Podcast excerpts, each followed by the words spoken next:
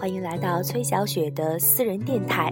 今天晚上呢，我们依旧来读一篇主页君的文章，叫做《就让我们一起耍流氓》。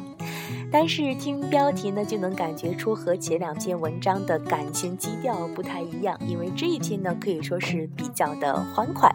耍流氓到底是怎样耍流氓呢？我们一起来听主页君的耍流氓。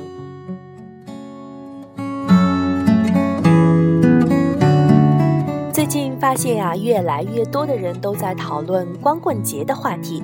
主页君掐指一算，原来就剩十几天，怪不得身边的宅男剩女都在迅速抱团，生怕晚了脚步，真到那天呀，就得独自的在家里干瞪眼。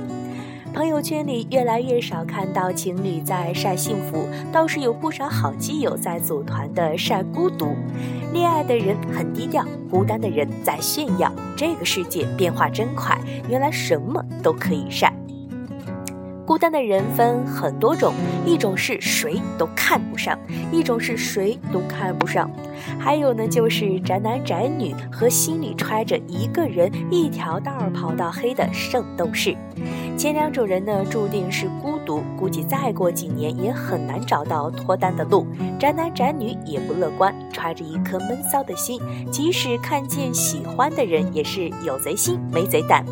身边的异性屈指可数，人家还总是忽视他们的性别问题，最后呢，不是成了兄弟，就是闺蜜。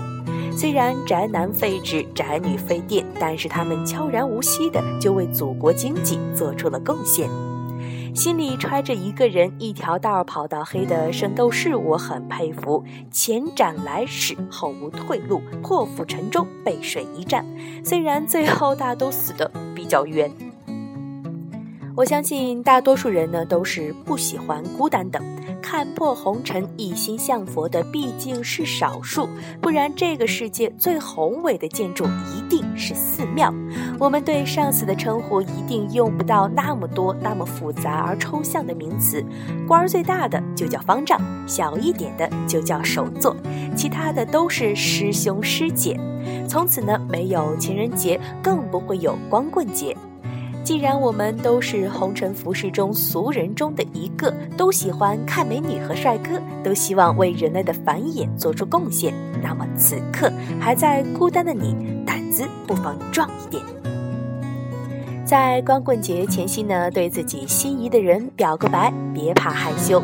不管你自己是男是女，只要人家能接受你，谁先提出的又有什么关系呢？要知道啊，自己的幸福大于你的脸面。在爱情里呢，必须有一个人先耍流氓。闷骚是一种对待感情的态度，而不是你闷在家里感叹他人的爱情，却自己孤独。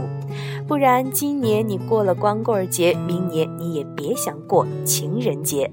在每一个节日里，继续独守空房，听着那些电商忽悠，继续疯抢。耍流氓呢，也是个技术活。一要选对人，二要掏真心，三要敢负责。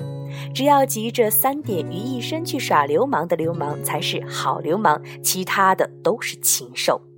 让你耍流氓，是让你挖空心思去博取对方的爱，而不是一门心思推倒，有时还强来。前者是个好流氓，后者只能叫牲口。当然啊，如果是个女汉子要强推你的话，那就另当别论。如此霸气的女子前所未见，无论她成功与否，主页君都想听一听你的事后感言。优秀的男流氓呢，要玩得了浪漫，耍得了温柔，忍得了打骂，做得到专一。幽默与阳刚并存，宽容与低调同在，有上进心，不说空话大话，眼里只有那个他。经常昧着良心说善意的谎言，告诉他这个世界他最漂亮，比他好看的女人第二天都得死。